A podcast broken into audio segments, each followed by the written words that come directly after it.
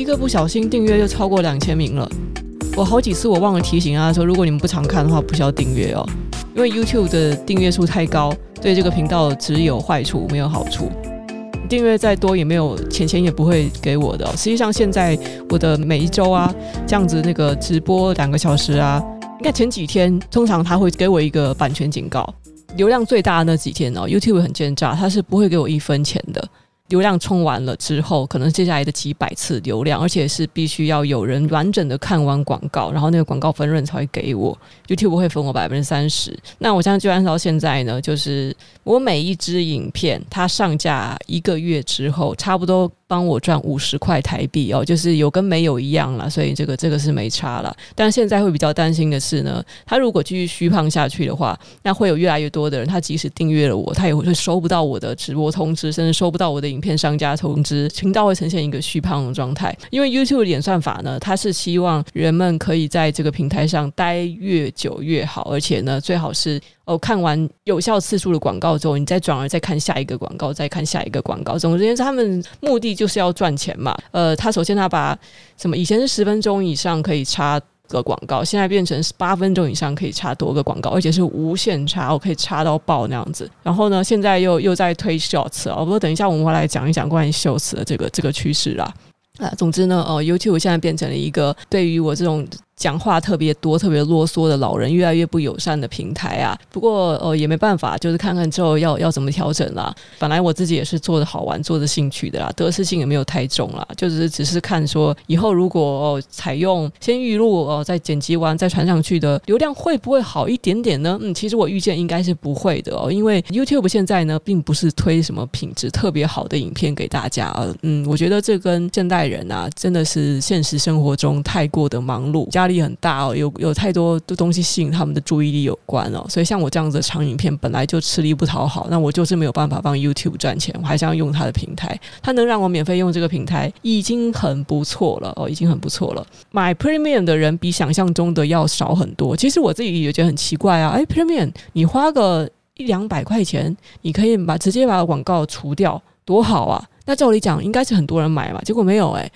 在我的频道收入每个月差不多是百分之二十的收入是来自 Premium，也就是说呢，一个影片如果能帮我赚五十块的话，那差不多也就是十块钱是来自 Premium 会员。有人建议我要去做秀词啊，但是我自己自己都不太喜欢看秀词了。那我觉得秀子就是很零碎的一堆东西，对吗？要点没点的，要 想要有组织比较系统性的东西去深入，那你最后还是你去查嘛，最后还是那那看秀子到底要干嘛呢？而且那个 IG 和 TikTok 其实都有很不错的，我觉得是就给人那种声光感受很不错的 shots 但是那个并不是我的领域啊，就是以一个创作者的我这类型的创作者来看，那我其实我看不到秀词它可以给我带来什么。特别的价值哦，特别的这种也没有办法给我的现在的创作行为价值。我认为秀词会带来的就是一些注意力很缺失的观众，他们就算被带来我的频道，他们也不会来听 Podcast 的，所以没有用的哦，没有用。哎，大家晚安，晚安，大家晚安。我今天那个台风天，然后加上我没有开冷气，我现在是拿着风扇对着我吹，所以呢可能会有一些杂音，或是那种风在呼呼呼吹的声音。那看一看，如果影响太大的话，今天就不要讲太多震惊的东西了。大家晚安，欢迎来到二零二二年九月四日晚上的囧囧电台。现在是晚上十点二十分，就实在忍不住，想忍不住想要跟大家推一下坑哦。有两部电影最近在 Netflix 重新上映啊，不是不是叫重新上架。如果没有看过的话，我真的非常推荐。然后第一部呢，我是觉得，嗯呃，应该大多数，我觉得百分之九十的观众都会喜欢。第一部是《让子弹飞》哦，姜文导演自导自演，原作是。中国现代的四蜀八四老，就是四个来自四川的很著名的现代作家马识途。让子弹飞是改编自马识途小说中，是一九八几年的小说吧，《夜谭实记》的《道观记》。让子弹飞是改编自这本小说，然后是姜文自导自演。那在这部电影里面有很多很很厉害的演员哦，呃，周润发、姜文、葛优、刘嘉玲。姜文的那兄弟叫姜武哦，也有在里面。我觉得大家不要去很震惊的看，觉得说这里面怎么有很多太跨时的部分哦。我觉得是你对这个社会有一点观察哦，有一点历练了之后，官场商场上有待过的人，尤其有特别的体会哦。你说大家说的神片吗？有没有过誉吗？第一次看的时候比较年轻，我只觉得说哇，他很好笑，但是没有看出说有那么多深刻的内涵。然后我在第二次看的时候，是已经这部电影的种种的呃各种的台词哦，还有那种桥段哦，都已经变成了迷音了，都已经像是星爷的电影一样，什么枪在手跟我走哦，到底是不是河粉？师爷您给翻译翻译什么之类的哦，这类台词都已经被大家讲到烂了。那在这么久之后，然后还在重新上映，前两天。我的朋友圈内，大家都在重新看这部电影，让人不禁感慨：“彼时彼刻，正如此时此刻。”哦，这句话也是这电影的台词。姜文他当初拍这部片的时候，这部电影在中国能够上映六亿多人民币的票房，而且还得了奖哦，得了是那个是中共颁的奖，电影节的奖项。现在这部电影，我看你们不可能吧？如果他是拍在近年来哦，习大大执政的这几年来。这是不可能上映的。你看，就像是一部寓言电影哦，这是个华人社会的缩影、尖刻的问题。电影在二零一零年上映，居然能够过审。有人跟我解释是说，那时候是因为有很多这种港资团体啊加入了中国的电影团队哦。二零一零年的时候，反而是很容易过审的，就是拍这种敏感话题的片，相对来讲，在那个年代其实是一个好年代。然后我又又联想到说，当初马识途这个作者他在写《道观记》的时候，是在。八零年末，他的这个人人生经验是过去哦，当作家的时候，其实他一开始一定他有经历那个国民党在中国大陆执政的时期，他被抄了三次家，前两次吧，前两次都是国民党，然后第三次是文化大革命，但是文文革之后他又被平反了，所以这个人呢，照理讲哦，他应该是反国民党的，讨厌国民党。照理讲，以这个作家背景写出来的故事，他本来就。应该是捧共产党，可是你看以他的历史来讲，他在文革的时候又被抄家了，就顶多是在文革之后平反得以善终。可是我觉得，说作家当初这样子去搞他这件事情，你可以说在事后我再跟你就是补偿这些名誉啊，再把你给捧上了天啊。这个你觉得这这有办法去收去收买这个文人的心吗？我倒不觉得。文革之后，他又在八零年末，他写出了《道观记》，他其实是在写中共，我觉得。中共那么审审查电影的人也是傻傻的啊，想说这个人应该呃那个时代背景建议在那里，OK，应该是反资本主义哦，应该是在反国民党的贪腐哦，反正这是在北洋军阀的年代嘛，跟国家领导是八竿子打不着关系，在这个年代是安全的，但是我怎么看都觉得以他这个经历来讲呢，他。根本就是在暗地里想要捅中共一刀 啊！那这个当然这件事情呢，我们永远无法得知了。他老人家一百零五岁，要正式封笔了。好，然后然后这部电影反正很有意思，它很有趣，很好笑。那里面的一些很奇怪的、很夸张的，就比如说那个墓碑为什么是六啊？那就为什么木之变成了麻字啊？那个还有用很夸张的演技哦去演里面这种滑稽可笑，可是又是看起来又如此写实的那个剧情呢，就请大家放宽心去体验，把它当成。成星爷电影，但他把它当成一个寓言来看，很好看。好，然后第二部电影呢，我觉得比较挑人了。如果呢，你内心里感觉你有一点点那么的文青魂哦，再加上呢，哦，不管我觉得你是女生也好，是男生也好，你想要看漂亮女生谈恋爱，呃，没有臭男人，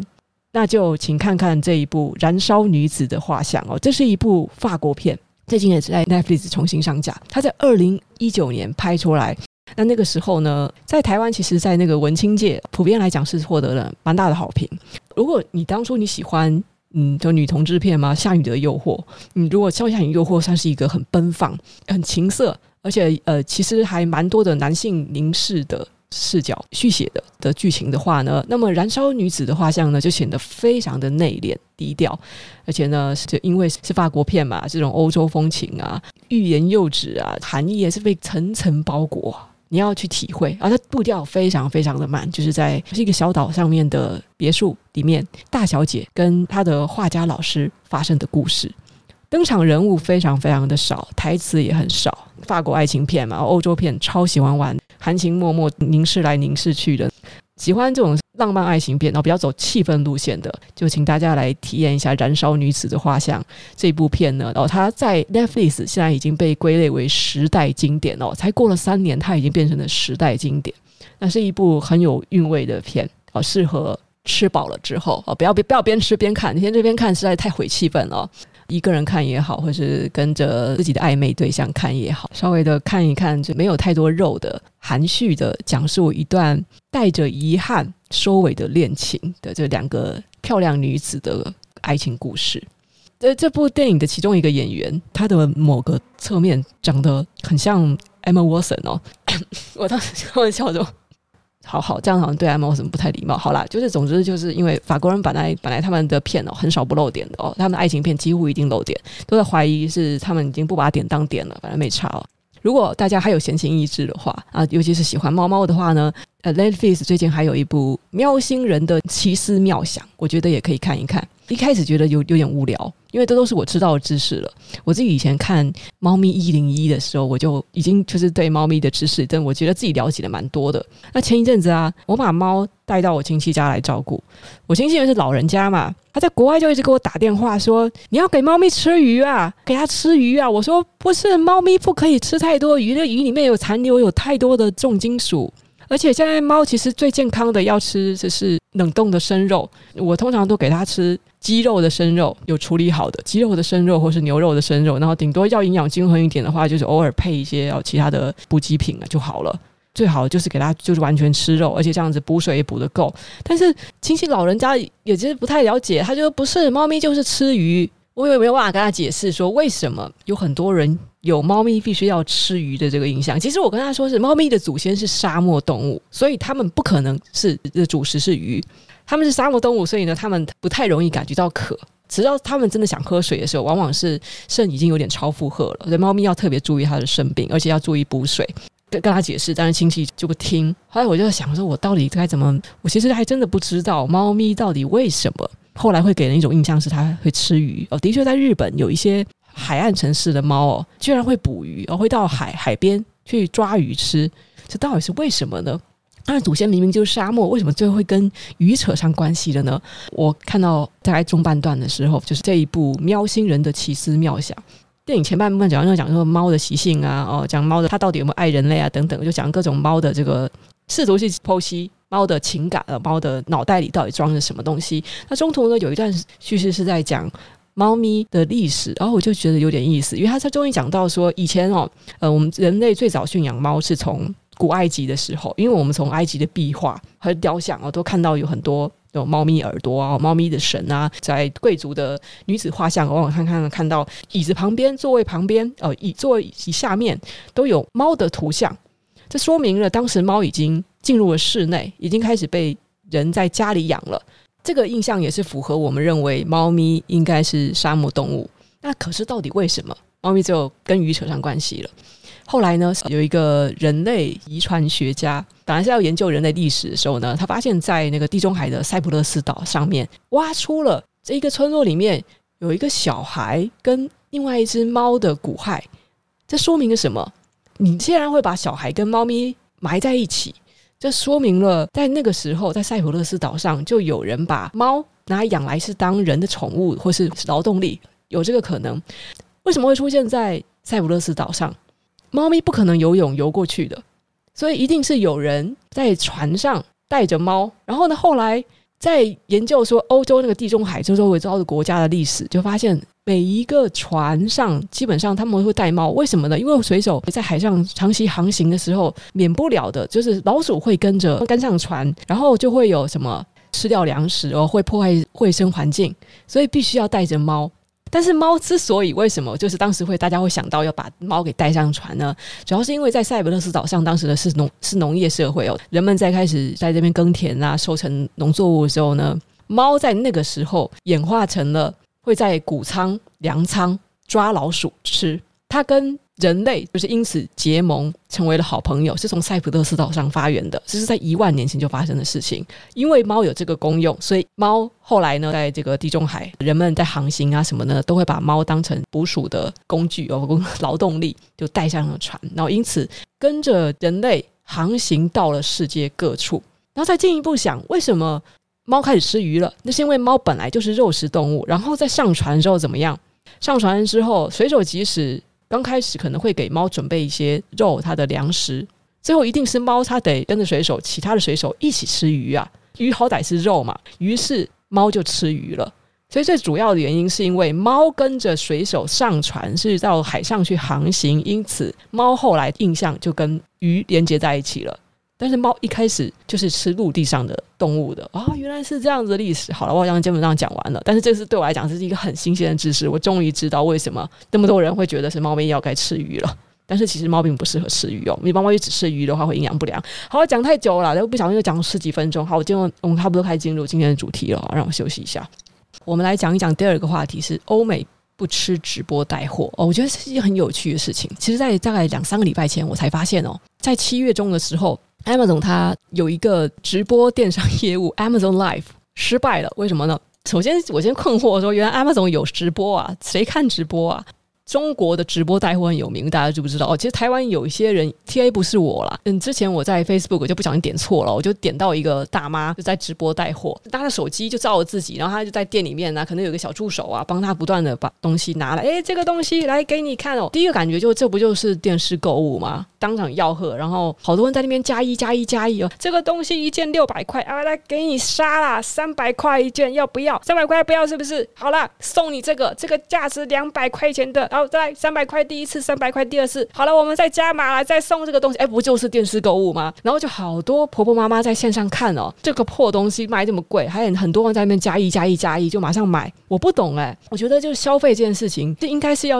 要经过慎重考虑的。我也不懂，说是这些爱看直播带货的人是钱特别多啊，还是怎么样啊？他们好像呃很享受这种这种气氛哦，就是电视购物。我知道有一些人呢，他们是比较被动吸收的，他觉得。电视购物啊，就是它有这种即时性，它是通常是直播嘛，好像过了这村没这站，然后就是我如果今天不买的话，这个特价就没有，而且它还有这么多的赠品。就是在电视购物台上面的东西，一定都是倍儿棒哦，就超级棒的。呃，很多人就容易冲动购物，一通电话打过去就买了一堆垃圾。但是我就不懂了，就是这样的直播带货，往往是这种貌不惊人的大妈，看起来那个店铺里面也破破烂烂的，然后卖的东西很像假货，很像就是不怎么样。我也不懂为什么那么多人会有消费冲动，而且还很喜欢看。反正就是在华人圈中，不只是台湾，那在中国大陆那边，近年来直播带货非常的火红，顶尖的直播带货叫我们？直播主一天哦可以卖几亿人民币的营业额，我以为说哦这是一个人性吗？你容易被牵着走哦，容易去看到人多就凑热闹，然后看到大家都在抢着买，自己就会产生一种我不买就来不及了，有点像类似饥饿营销的感觉。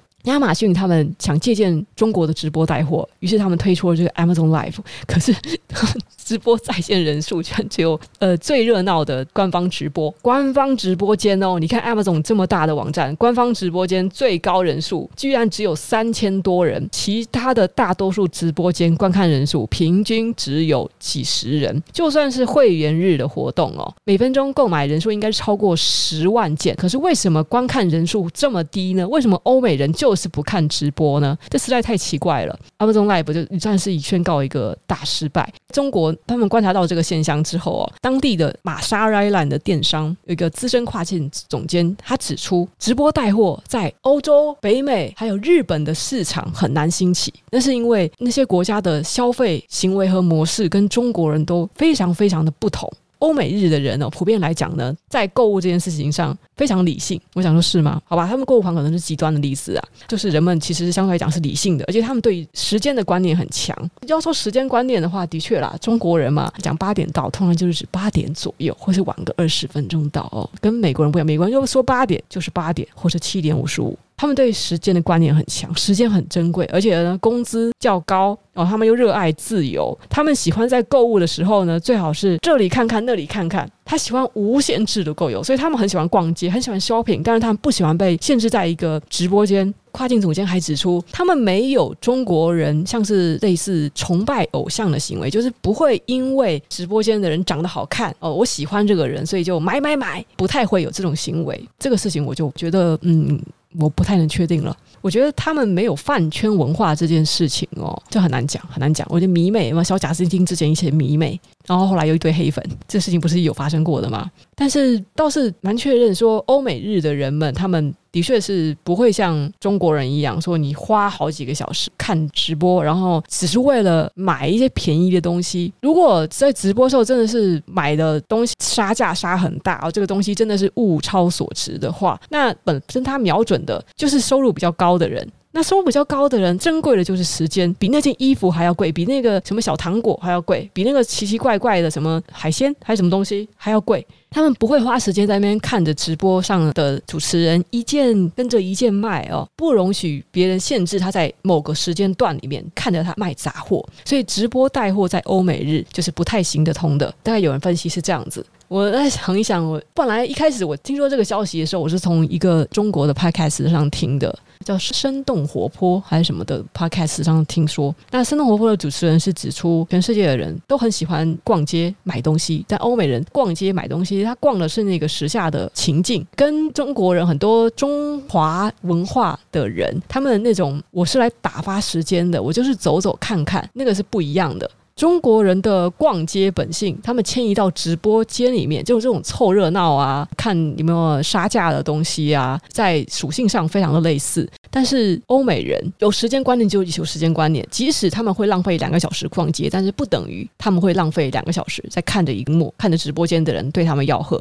哦，他们说这是文化差异，就是我觉得这是蛮有意思的一点。欧美日居然都直播带货，不太被大众买单的哦，这是一件很有意思的事情。好，这件事情就这样结束。我们来讲第三个话题啊，曹新成的黑熊学院这件事情，我并没有太过深入的研究，所以我只是稍微的带一下就好了。你这样，我先先补充一下关于欧美人不吃直播带货的形式这件事情，让我想起了。大家不是说 Instagram 它本来是一个照片为主的媒体嘛？然后它现在就开始推出 Reels 的时候，长得越来越像 TikTok。然后脸书呢，它现在好像也是要加入类似 Reels 的东西哦。总来讲呢，就是会有越来越多的短影片。我本来觉得是说啊，这些平台它想要尽量的留住年轻人嘛。我自己个人是认为大势已去哦。我现在来聊这件事情。祖克伯他在炒元宇宙，后来财报整个爆掉之后，他还其实没有放弃他的元宇宙大梦。他去上了 Joe Rogan 一个很有名的 Podcast 的这个秀。呃，他之前 PO 了一张什么，大概一个是元宇宙概念图，图像实在太丑了。那个三 D 的技术看起来是连那种十几二十年前那种线上游戏都不如，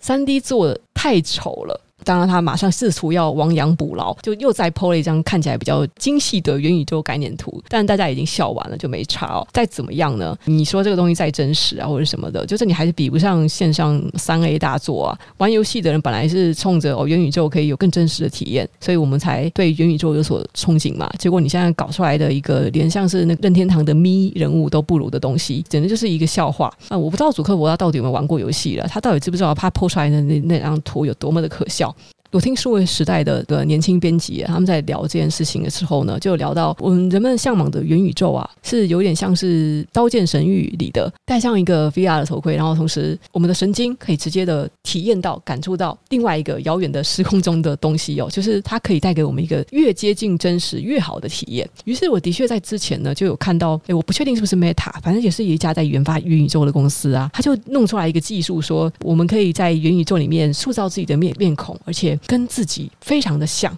这个新闻一出来之后呢，也是被虚报哦。大家就说，没有人在元宇宙的时候还想长得像自己啦，就像是玩线上游戏的男生啊，上去就是当人家老婆的啊，长得不好看的人在元宇宙当然是就要长得好看啊。我们不需要长得像自己好吗？所以你这个技术完全没有必要，不必要，不必要。你以为像《刀剑神域》游戏里面长什么样，然后出来真的是长什么样吗？No，No，现实不是这样子的。我们都希望在元宇宙可以获得第二人生，至少就是就在虚拟空间里面长得不要像自己吧。长得漂亮的人，他想要长得像另外一副模样；而长得丑的人，他可以实现自己长得漂亮的的愿望。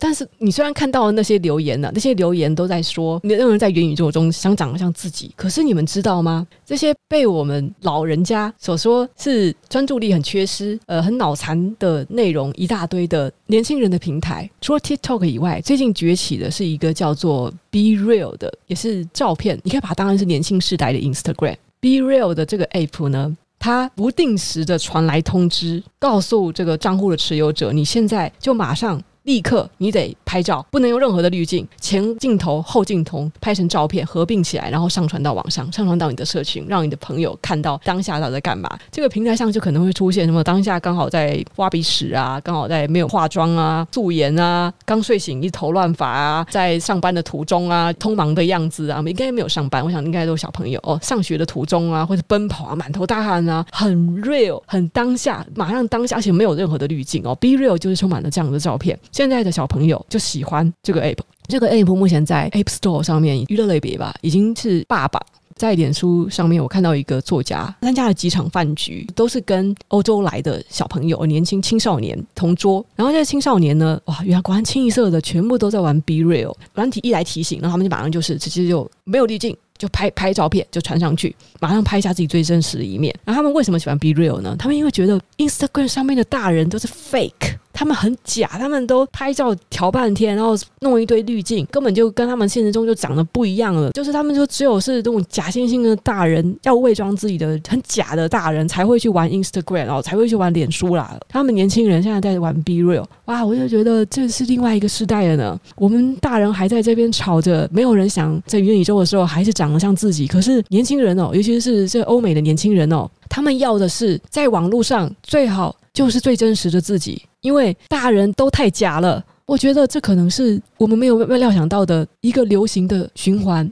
这一代三十岁以上的人，我们所适应的那个网络的生态，所适应的网络应该要构建出来的模样，下一代人，因为他们觉得不酷哦，因为他们想要唱反调。他们已经看不惯了，看腻了。反正他们有自己的构建出来一种对于网络上要如何重建自己身份的新的想法，这个轮回。所以呢，我直接还是宣告大家了：科技是不会回头的哦。我不相信 Meta，它即使它现在在做出什么 Reels 啊什么，它就可以再重新要回这些年轻人的心。我不相信。因为年轻人就是觉得老人在这个平台上太多了，很假。只要老人还盘踞在 Facebook 和 Instagram 上，那么年轻人就是不会上去。下一代的人会去 TikTok，会去 Be Real，然后在他们下下下一代的人，一定他们会有属于他们那个时代的 App。哦，Meta 不要做垂死挣扎了，你回不去了。哦，就这样这么简单。除非你来一个狸猫换太子，就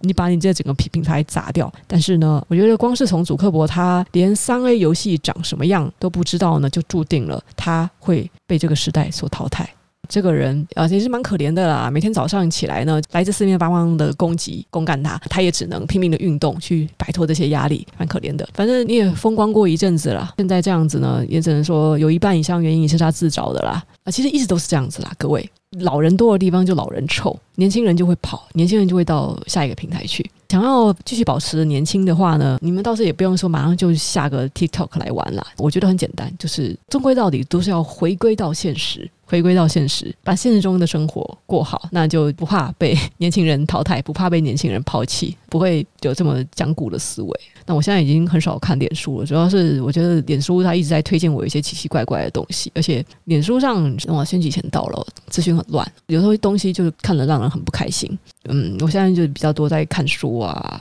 看看 Netflix 啊，听听 Podcast 啊。那我想，我之后我可能也我会，也许我没有办法再越来越长讲时事了。我希望我创作出来的东西，它是可以在比较长的时间内，我希望它的价值可以是在两年后、三年后、四年后，大家听来还是觉得，诶，这个东西在现在是还是受用的。所以呢，我可能会减少我时事的比例。好，然后接下来我们来讲讲，一边说要减少时事的比例，结果又讲了这么多时事。好，接下来我们来讲讲曹星辰，关于曹星辰的黑熊学院哦。